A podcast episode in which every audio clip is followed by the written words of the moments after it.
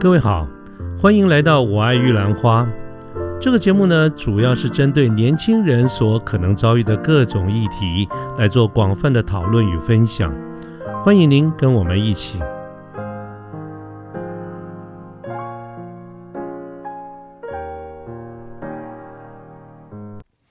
嗯，各位好，我是卢天记。现在是民国一百一十年的七月六号星期二的上午。那么最近呢，谈了很多呃比较硬一点的事情，跟国际局势有关哈。那么呃，今天我们想来谈一点，又会过来谈一点软一点的事情。现在是七月初嘛哈，七月初也就差不多是各个学校毕业的一个旺季，也就是进入职场的一个旺季。因此呢，在我的身边也有一些比较年轻的。有些非常年轻的呃朋友们呢，呃，在很多呃场合哈，其实其实现在也没有太多面对面的场合，通常都是在线上的私下的这些沟通当中呢，都会提到一个问题，就是呃，大家开始有部分的呃很新很年轻的朋友们，他要离开学校，要进入职场啊。当然，我们的听众朋友有很多也是工作经验非常丰富的，但是今天呢，我们要谈的一个重点就是，呃，目前在毕业的热旺季。六七月的这个时候，很多面对职场准备要投入职场的新鲜人，其实他们心里是忐忑不安的。那么刚才有提到，就就有啊蛮多的机会跟朋友们聊到，面对这个职场哈，我们这些菜鸟到底需要哪一些基本功啊？要有没有什么要注意的这个事情？我想这个一再重复的讲这些事情，因为最最近几率蛮多的嘛哈。那我就想讲，干脆我就把它。列下来哈，变成呃一期节目，用简单的呃一点点的时间来跟各位分享一下，我是怎么跟这些年轻朋友们说的。那么我对于这种呃职场的菜鸟来说的话，我给他的建议，人家说要我要真要说什么什么指导，这我是不敢了。这 这种东西我们有自知之明哈，就是分享一下自己的一些看法，提出一点个人主观的这个建议，这个我是敢的。啊，所以我大致上整理了，分成三个部分，跟大家来做一个说明哈。第一个部分当然就是在心理的素质上面，呃，希望你有一些什么样的一些心理的建设。第二个呢，就是有没有在职场上需要一些必备的基基本的技能，这是一个最大公约数，就是呃有没有一些共同科目哈，就是如果我们讲说这个必修课程吧哈。那另外呢，针对不同的领域有没有一些比较特殊，针对行业别或者领域别。的一些要注意的事项，我大概就是分成这三个部分来跟大家简单的稍微提一下。那首先呢，我们在谈到第一件事情，第一个方向就是，就是说我我讲从心理的这个素质来看哈，其实为什么把它摆在摆最摆在最重要呢？其实我因为我最主要是认认为，其实心理层面比你的实际上知道哪一些技巧要来的重要很多，所以我第一个建议就是建议大家。对于这种刚毕业的、准备投入职场的年轻人，啊，你应该有一颗好奇的心啊。这个好奇的心是什么意思呢？就是你应该照说，你离开学校，你在投入一个很外面一个非常广大的一个世界，你应该要觉得非常的好奇，你应该要觉得哇，这个世界是五彩缤纷、多彩多姿，你应该觉得到处都是新奇的事项，你的表现、你的表情跟你的。呃，如果我们用一个一个镜头在旁边看着你的话，你应该像是一个小猫一样，对于每一件事情都非常的热情，都想去看看是怎么回事。啊，我们常常常常在英文里面常常不是讲说好奇杀死猫吗？Curiosity kills the cat，对不对？好，我想大家都知道这句话。可是重点，你不要去讲管什么，我们就是希望你有一个像猫一样的这种好奇啊，对每一件事情都是好奇的。我们常常讲说一个人没有经验哈，这个很多的时候。没有经验的人，他不一定是因为年轻哦，好，很多时候是因为他对世外面的世界不好奇。当他不好奇的时候，你觉得这，你就会觉得这个人恐怕比较没有那么活力。他可能年纪很轻，怎么看起来看起来就是这个这个这个一脸这个了无生趣的这个样子哈。所以我为什么会觉得一颗好奇的心很重要？当你没有缺乏这一颗好奇的心的时候。我我并不会认为你这样子看起来叫做老成稳重哦，相反的，我会觉得你现在表现的是不应该是你这个年纪该表现的一个行为，所以我的解读常常有可能是你对于接受新事物的能力是非常有限的。我特别回想到我年轻的时候，那时候年轻啊，刚刚刚买了第一辆车，而且而且这个都是中古车。我这边是买了车，大部分都是中古车，现在这个财力有限哈，买个中古车，小破车啊，那个小喜美啊，破车，这个这个车破归破，可是在那个时间点，我对这个世界是好奇的，至少对台北市是好奇的啊。只要是下了班，尤其是周六啊，我都会开车到处去晃。我们那个年代啊，礼拜六中午。还礼拜六还是要上半天班哦。中午十二点下了班以后，对年轻人而言，下了班回家那太丢脸了嘛。这这表示这个人没搞头，所以一定要出去玩。那去哪里玩呢？不知道，反正就开着车去兜风。那这个兜风呢，就是到处去走走啊。也就是说，我对年轻的时候，我觉得啊，这个每一件事情对我而言都很新奇啊。所以我拿这个跟大家做一个例子啊。这是第一件事情，我非常建议大家，你对。很多的事物都应该有一个好奇的心，这是什么意思？那是什么？看看呢？我想进去看看啦，等等。所以，我呃，跟我比较熟识的年轻朋友，可能就会有一种感受，就是我对于那种充满好奇心的年轻朋友，其实是非常友善的。我也笑眯眯的看着你们，就说希望，呃，这个哎，试试看呢，好啊，Why not？试试看呢？啊，这个好奇的心，我觉得，请你要有。第二，是一个老生常谈，就是我们大家都会鼓励啊。不单你是不是年轻人，是不是菜鸟都这样，要正面思考啊！你要非常的 positive，你要什么事情都是要往好的地方去想。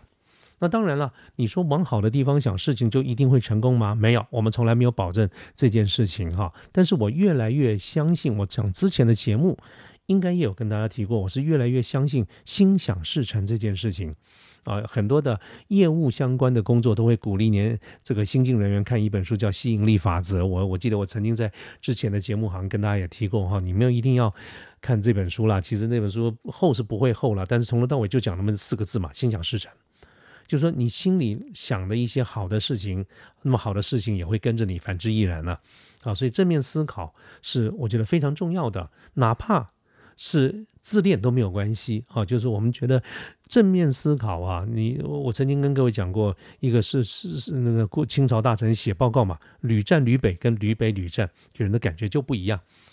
所以对于年轻人而言，我们并没有真正的会去计较你每一次的这个做事成表现的结果是不是成功，其实那个没有那么重要。年轻人呢，事情做不好是是是是是。蛮可以想象的了哈，蛮可以想象的。可重要的是，你如果是一个正面思考的人的话啊，当你这个某个事情做的不好、搞砸了，没关系，我们来看是怎么回事。我们最不爱听到的就是，哎，这些负面的思维，就是你眼里看到的是负面，你的结果大概负面也会居多啊。所以，这个我觉得。啊，我我我之前节目应该提过蛮多了，我就不再去跟大家做做说明哈。但是一个一个正面思考的这个这种习惯，请你要有，而且它会很明显的表现在你的脸庞之上。你个你这个人帅不帅，漂不漂亮啊？啊，男生帅不帅，女生漂不漂亮？很抱歉，这不是你能决定，那是你妈、你爸妈决定的。可是你是不是一个正面思考的人？你的脸上有没有那种正面的力量的那个光辉？那是你自己可以控制的，而且是我们看得到的。好，所以非常鼓励大家，什么事情好正面的思考。第三件事情呢，我非常希望大家能够去想想什么叫做外圆内方，也就是说，正面思考不是一昧的。一昧的，就是呃，这个相信所有是美好的事情都会发生。我们还是要，还是要讲。我们说这个呃，理智面要悲观，这个思情感面要乐观。我们也有一期节目讲过这件事情。所谓的外圆内方是什么意思呢？就是因为当我们进入职场之后，我们必须得认知一件事情：大家来自于不同的家庭、不同的地区、不同的文化、不同的学历经历。哈，我们身边有不同的人。是后来会带给大家不同的性格，也就是啊，其实，在学校也是一样，你也你的同学也有爸爸囧，你将来的工作也有很多不同的样子啊。那么这些呢，你会碰到很多的人，你自己公司的同事、你的主管、你的部属、你的客户，这些大家的变异性都很大，差异性都很大，而且通通是你不能控制的。所以，你你你的内心里面的价值观一定要非常坚定，可是你的外在。要很融合，我的意思就是说，我们内心深处的价值观，我们讲的是不是是非对错最基本的一个普世的价值，善恶这个是要很坚定的。但是我们在外在要很圆润，要很有弹性啊，所以我们什么样的人都可以相处。你可以去吃啊西餐牛排，你也可以蹲在路边跟人家一起吃欧阿米爽啊，这些我也都做得到哦。各位，我一样是可以做得到的。我们内心可以有很多的小剧场，但是我们的剧本要够多啊，这个频道要多。我们对于喜怒哀乐，对于呃这个转换场景，对于很多的事情要能够。啊，快速，所以我我有的时候，啊，我们我们有的时候用一些名词来称，就是说不要太像工程师哈。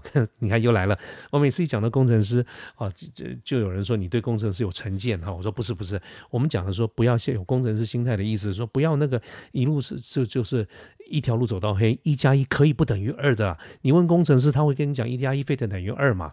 那你说一加一等于二，它确实是一个真理。可是有的时候我们。可不可以有别的一些方式？可不可以一些诠释？哈，就是说这些随着不同的场景，你可能要有一些不同的因应之道。那么，如果你的你的价值观只有单一的包装啊，我讲的不是内心深处啊，而是你的包装只如果只有一个版本的话，那恐怕你在适应外界的这个能力就会比较差。我想过去这么多年来，很多。会在毕业工作之后来跟我聊聊天的这些年轻的朋友们，有一些是因为他对职场的不了解，可是我看到更多的就是他内心的剧本是不够多的。简单讲，就是他太单纯了，他只有一套、两套的这个剧本。可是，在现实生活中，每天上演的大戏都会不一样。你只要啊，每天撕不同的日历，你就算是同样的同事。同样的部署，同样的主管，你会发现大家表现的都不太一样。所以呢，希望大家能够在外在能够更更圆融、圆融一些，更有弹性啊。今天你很多事情被人家插队啦，你或者你有很多的挫折啦，我们哈哈一笑，哎啊，这个赶快重新啊，这个拾起一个好的这个心情，我觉得这是非常重要的。所以我把它分成外呃这个所谓一颗好奇的心、正面思考跟外圆内方。啊，这是我们在心理素质上给大家的一个建议。那么除了心理素质之外，毕竟我们进入职场是要工作的哈，所以你有哪一些基本的这个技能呢？我又这边我就把它列出几点来跟大家说一下。第一个，我觉得产业知识是非常重要的。我们讲说一个人有经验没经验，一做了做了呃一个公司工作做了一段时间以后，跟你完全。对某一个行业别不了解，这是感受得出来的哦。那么差别在什么地方呢？最重要就是对这个产业的产业知识你是不是了解？那么对于这个产业知识了解，这就是我曾经一再在很多的场合里面去谈到的，在学校的教育里面是没有办法教你的。学校教你的是最基本的架构、最基本的技能。即便是所谓的呃这种呃业师或者请业界有名的呃这些这些呃业界的先进来做讲座的分享，他都只能跟你做分享，他是没有办法非常有系统的给你一个架构，说半导体行业是什么，啊纺织业是什么等等啊，这些都都是必须得在你在实际上工作中直接取得的。所以产业知识，我觉得将来各位在。呃，尤其线上，如果线上现在有这种菜鸟级的，呃，这个朋友，你刚毕业准备要进入一个行业的话，我觉得你要非常重要的一点就是怎么样能够快速的对你所在的这个行业该有的这些产业的行业的别的知识要快速的去掌握。那么这个快速的掌握呢，有几个方向，一个是你可控制，一个是你不可控制的。哦，我们当我们先讲不可控制的是什么呢？就是你进入一个公司了以后，通常公司就会给你一个 probation，你有一个试用期。在这个试用期呢，你的部门主管会带你，部门主管也有可能会指派一个部门里面的一个先进，就是你的前辈来带你。但坦白说，通常我常常听到的一些 complain 就是，哎呀，好像都没有什么人带我。好，那么呃，各位，如果你以后有这样的一个想法，请你有一个更正确的一个认知，就是别人没有义务要一五一十、巨细无遗的跟你讲。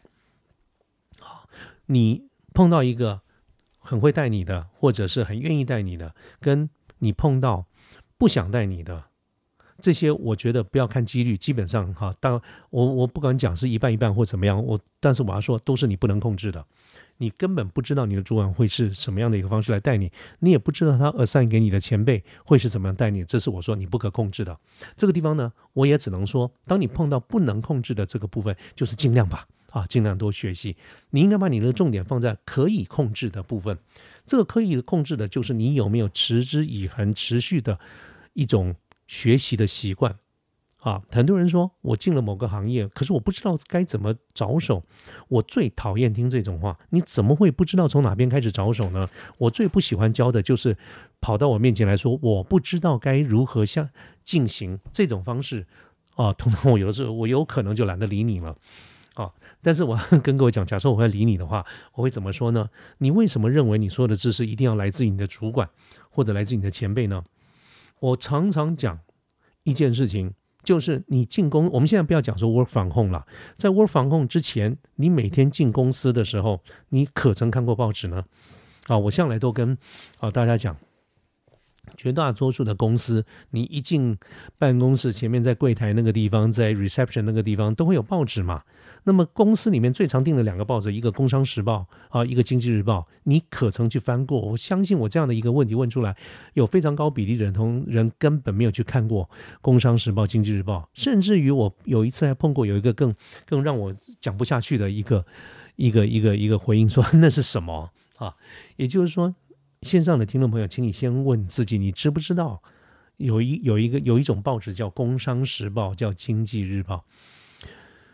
第二，如果你知道，你有看过吗？啊，那我会高度建议大家每天进公司的时候去翻一翻。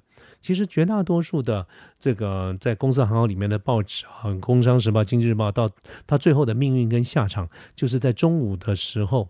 啊，被同事拿来哈，不大概不会拿当天，会拿前一天的来铺在座位上垫便当哈，或者因为便当有时候油油的嘛哈，所以我们找个报纸来垫，那么就会拿公司的这个报纸，你不能拿今天的，你大概就是拿昨天的这个报纸来挣来垫。我很多的时候看到《工商时报》《经济日报》的命运就走向这个地方，这是一个非常可惜的一件事情。当你当你一直在讲，你一直在做被动的等待你的主管。等待你的前辈来好好教你某一个领域的时候，你能不能把花一点时间在上面？所以我会主张大家每天啊进公司就不用多，就是五分钟，你去翻一下啊，你从这个柜台那边拿过来啊，翻一下《经济日报》《工商时报》。那你说要怎么看？看哪些？我跟你讲哈，我建议你，你就什么都不用挑，你就像一页一页这样翻过去，看哪里呢？看标题就好。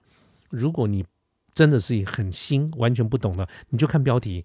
你看标题的时候，你就这样看，你也没能看多少看多少，你能理解多少就理解多少，能够有所理解，当然一则一喜啊。如果你不能理解，也不用给自己太大的压力。好，这个报纸放回报价，明天继续看。但是如果你够相信我的话，请你把这个动作做一个月。你做了一个月以后呢？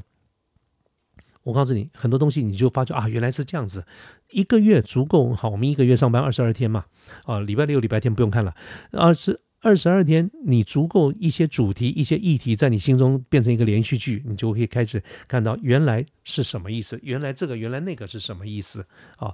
这个持之以恒是非常重要的一件事情。除了《工商时报》《经济日报》之外呢？对很多的领域有很多的一些电子的媒体哈，你也可以去订阅他的电子报。啊，那么我觉得阅读这些电子报，这些都是非常重要的一件事情。而且呢，大家要有这种长期储蓄的这个概念，你不要超短线，不要认为你读了一天两天或者读了一个礼拜的电子报，你就应该要忽然间变得很有功力。如果你有这种想法的话，你难怪你会觉得说，啊，这个有啊，我有读啊，可是我都觉得好像不太了解的样子，因为你太急了。这个东西呢，就是点点滴滴。啊，点点滴滴，日积月累的，在你的心中啊，那就你你对产业的了解就是这样子来的。当我刚才说你用一个啊无差别的待遇，每天在《经济日报》《工商时报》所有从第一页翻到最后一页看这个标题，你一定一段时间你会发现跟本公司本产业有关的，哎，你好像看懂了一些。那么。跟本产业无关的东西搁在那边，你看不懂，你仍然是看不懂。可是你相信我，你一天一天的这样子翻，即便是只看标题，你会懂的东西也一天一天的变多了啊！这个是持之以恒看这种，不管是纸本的这种报纸、电子报，都是我非常鼓励大家的啊。我们有的时候在面试的时候，哈，面试的时候。会去聊聊，就请你随便聊聊最近的一些经济趋势啦，等等这一些。我相信在很多线上的听众朋友，在你曾经入学一些单位的时候，也有碰到面试官，也可能会问你一些你对国际局势、对目前财经趋势的一些了解，这些如果你平常没有做这些基本功，你是打不出来的啊！相信我，打不出来的啊！所以这是第一个产业的知识，我建议你把专注点放在你可以控制的。别人教不教你，你不能控制。可是你每天进办公室，有没有一三分钟、五分钟的时间，就翻两份报纸的标题？如果你实在是没空，翻一份也行，好，翻一份也行。然后自己养成啊，这个这个在网上的时间，不要只看一些社交这个这个媒体，不要只看漫画。我们看一点点的这些时间，找一些管理相关的杂志，看电子报，不用多，一天就看一个，你日积累月累都是不得了的事情。好，再来呢，就是很鼓励大家去参加工协会的这个活动。各位知道，这个行有这个行业别哈，每个行业别都有自己的工会或者协会。那么，呃，通常公司也都会去加入。那么，这个工协会有的时候会有一些活动，会有一些研讨会啊，比如说台北市电脑工会啦、电电工会啦、什么工会啦等等，不同的行业别的工会的活动的频繁程度也的确有所不同。但是呢，就我过去的一些了解，对于工会这些工协会的这些活动啊，很多公司其实都觉得，哎呀，好烦哦。所以要不然呢，对于工会发过来的通知，通常就置之不理了，或者呢，就找一些菜鸟说，哎，你去，你去一下啊。真正每天那种很忙的这些业务主管啦，或者是中高阶主管是没有兴趣做去参加的。可是我现在呢，倒过来我要去建议啊，我们线上的听众朋友，既然你是个菜鸟，你就干脆说我去，我去啊，你去吧。啊，因为你一样，他跟看报纸一样，你非常有可能去参加这些活动，哈，就是某某公司代表。其实人一人家一看你是个菜鸟，大概人理大概也懒得理你了，哈。那你就乖乖的坐在那边，啊，他有什么资料看什么资料，多听多看。你一定是从不懂开始，啊，参加工协会是非常好的一件事情，啊。另外呢，就是请各位要特别注意国际政经局势，因为有很多的政治经济的一些做法都跟国际局势相关。啊，所以各位可以发现，我们在节目中慢慢慢慢开始引进一些国际的这些。震惊的这些状况，就是因为大家不论你我心中的政治立场为何，我们对于国际上在发生的这个事情是不应该一无所知的啊！所以这些都共同的去牵涉到了这个产业的这个知识哈这一块。我鼓励大家，你对你所在的那个行业的产业知识，你有一个责任，责无旁贷的，你必须要做有这些了解。而这些了解呢，也千万不要理所当然的认为你的主管或者你的前辈就应该要把你。教好，而且要有很有系统的方式来教你哈。我刚才听跟各位讲过，我最不爱听的就是啊，人家来跟我讲说都没有人教我啊，或者都没有人带我，或者是我都不知道该如何下手。我实在是觉得不爱听这个话。你你有办法的啊。第二个就是对于电脑操作的技巧。我们现在是一个菜鸟哈，现在已经是高度自动化的这个设备了，所以这个社会了哈，所以对于很多基本的电脑操作，你是责无旁贷，你是没有理由说不会的，因为，呃，除非你已经是到了中高阶主管，或者你有了某一个年纪，那么对于某一些电脑软件软体的操作。不熟悉这个，一般来说，我们大家也都啊就算了啊，反正你也是中高阶主主管嘛。可是像现在这种高度自动化的这个社会里面哈，逐渐的、逐渐你会发现，很多的公司都开始没有秘书这个工作了，很多的所谓的 secretary job 都得自己去做。所以，如何的对于最基本的电脑操作技巧，我觉得不管你是做什么行业、什么样的工作，你都应该会。那你要会很多吗？其实也不用哦。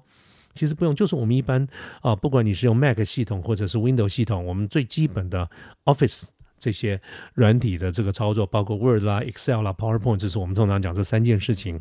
那如果你实在是没有空哈，或者是没有兴趣的话，至少要记得，就是 Excel 这件事情是最有可能将来在工作上面用到最多的。不是有非常多的人在乎你的文件是不是可以发挥 Word 这些技巧，把它排版排得非常的漂亮。绝大多数的办公室的文件都是用 email 的形式往来哦，甚至有的时候连头尾、连 to from 和这些署名我们都没有，就直接就 reply 了啊。但是 Excel 是非常重要的一件事情。那么另外呢，在财务上面你要有一些基本的概念。这个财务呢，就是我们常讲的财务三表：资产负债表、损益表跟现金流量表。我对这财务三表的态度就跟对 Office 的态度一样，就是如果可以的话，你尽量的至少基本概念这三个都要有。可是如果你实在是没有兴趣或者实在没有时间的话，至少损益表是非常重要的一件事情。这个损益表呢，常常是我们专业经理人，就是就是所谓的 sales team 啊、marketing team 啊这些的一个很重要的这个舞台啊。怎么样让公司赚钱？怎么样控制花钱？这些钱的进出都是损益表基本的这个概念。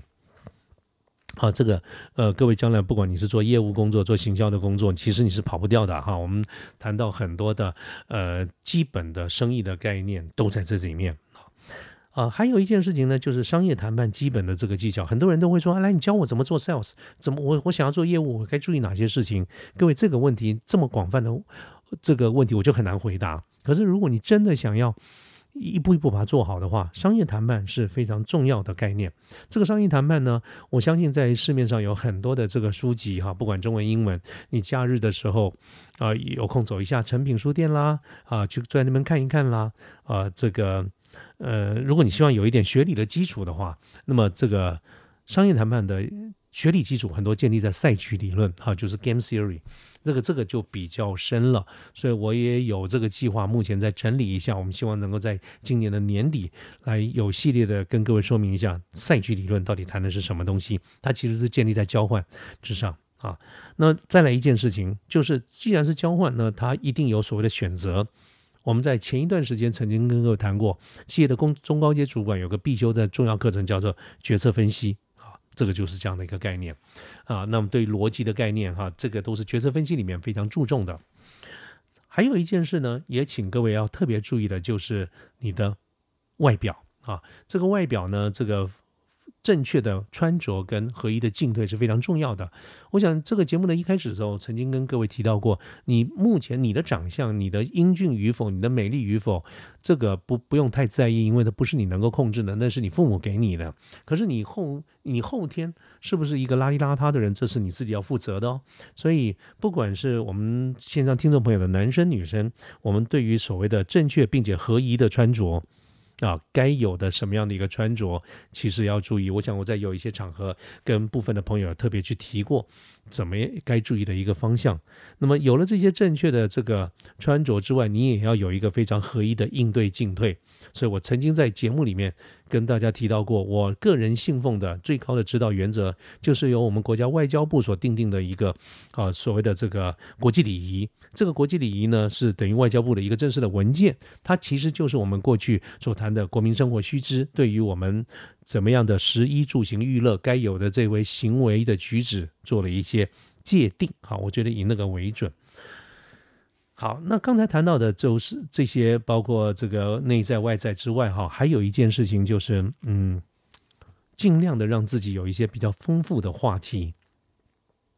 啊，这个专业经理人呢，一段时间，哈，你一段时间，你将来会着迷一件事情，就是说你在你的专业领域里面，你会看到哇，原来另有一片天地，啊，你有可能会啊，觉得哇，真的是太棒了，看到一个开启了一个新的视野，因此你一头往里面钻进去。有可能的，不不管你是钻哪个领域了哈，那么这个人有可能会造成一个结果，就是你在专业的这个领域里面，你的学养、你的内涵非常丰富，但它同样也代表一件事情，除了你的专业之外，你会发现你什么都不懂，或者你什么都没办法谈，那么这个呢，就可能有造成一个结果，就是让别人可能觉得你会是一个乏味的人。啊，有有的时候我就想说，不要让他觉得你像工程师。你看又来了啊，这个我们只要一讲到工程师，大家就说我有啊偏偏见。但我我如果线上听众朋友工程师，拜托那个你你就多包涵一下哈。我们这边讲的是说说不要再像工程师的意思，就是说。你不要只有你的工作内容那个专业可以跟人家聊天，你还应该多谈一点别的这些事情。你的人生不应该只有工作啊！我们有很多的时候在职场上，同事与同事之间的往来，主管跟同事之间、跟部属之间的往来，有一部分哈，不管比例多少，也建立在公事以外的。一来，要不就是你说 friendship 友谊，要不然就说 chemistry，就是大概哎哈呗哈。那么像这些友谊跟所谓的 chemistry 呢，的确这种这种化学作用哈，我们也说不出来。这个人与人的相处是很困难的，呃，不是很困难解释的了哈。但是这个有一部分也来自于说，我们俩除了公事以外，还有没有别的可以谈？所以你看到，当你在做业务、做做很多对外涉外的工作一段时间之后呢，你会发现你的本业。因为时间的关系，你日积月累，你本来就已经很熟了。你你会发现很多的场合，大家都会聊别的事情。我们在拜访客户啊，除非是第一次，其实第一次也是一样。很多的生意为什么一开始是也先从大家热场、热身、暖场开始？而暖场呢，常常谈的都是一些啊一些一些公事以外的这个事情。好，所以我很鼓励大家，就是让你自己的频道开得更广一点。你可你你能够在你的人生中有更丰富的一些话题，你不单只是会只会去谈策略规划、谈 P 乘 Q、谈四 P、谈 SWOT、谈这些事情，这些谁不会谈呢？只要上过两年 MBA 的人，谁不会谈呢？哦，只要有家里有订一份什么呃经理人呐，或者这是这些的电子报，谁不会去谈呢？可是重点就是我们能不能在这些公事哈或者是商业以外多一些话题啊？这个丰富的话题呢，就就靠每一个人。自己的诠释，可是我就觉得，呃，我们应该要谈一些生意以外的事情，让人家觉得你这人不那么的乏味啊。所以，其实我也拿这件事情勉励我自己，我也希望我们的节目不要 always 只谈某一个部分。所以，各位可以翻到，我慢慢会开始增加一些呃，这个商业以外的一些事情。其实目前朝向的方式就是国际局势啦，呃，或者一些民俗啦等等这些哈。我们陆续，各位可以看到，我也呃陆续会感觉到了哈。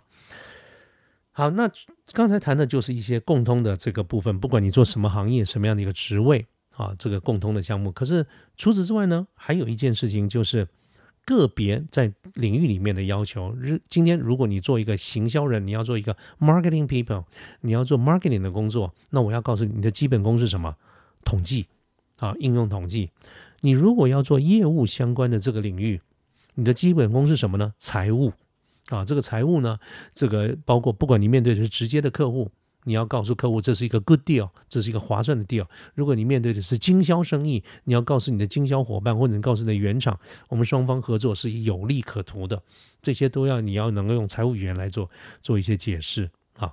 所以这些就是针对除了行业别之外，你在职位上面，尤其是涉外，你要具备的一些条件。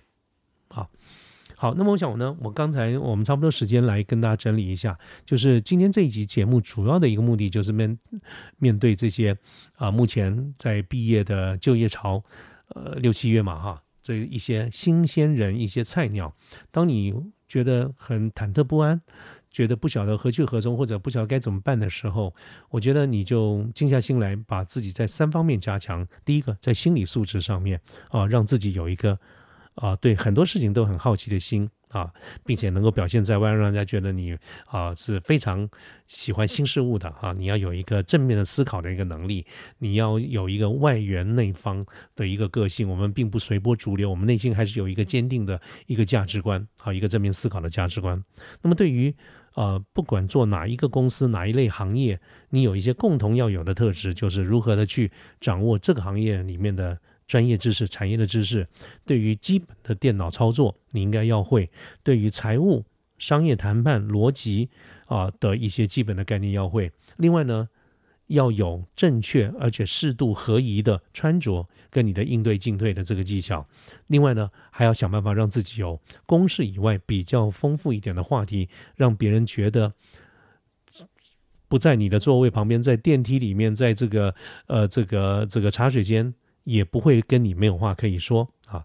那至于你如果这个职职位有比较明确的一个方向，我通常会建议业务的朝向业务发展的人呢，好好的把财务搞好。如果你想做行销呢，统计啊、抽样、试调这些是你的工作的一个重点啊。那么这些呢，就是作为一个我在呃不知道。对面会是谁？不知道你要去哪一个行业、哪一个公司的这种情况之下，我对于所谓的新鲜人、对于菜鸟一些概括性、总体上的一些建议，那么希望能够也对呃你线上的听众朋友们能够产生一点点的一个注意，那我就十分的高兴了哈。那我们今天的节目就到这个地方，好，谢谢大家啦，加油，好，拜拜。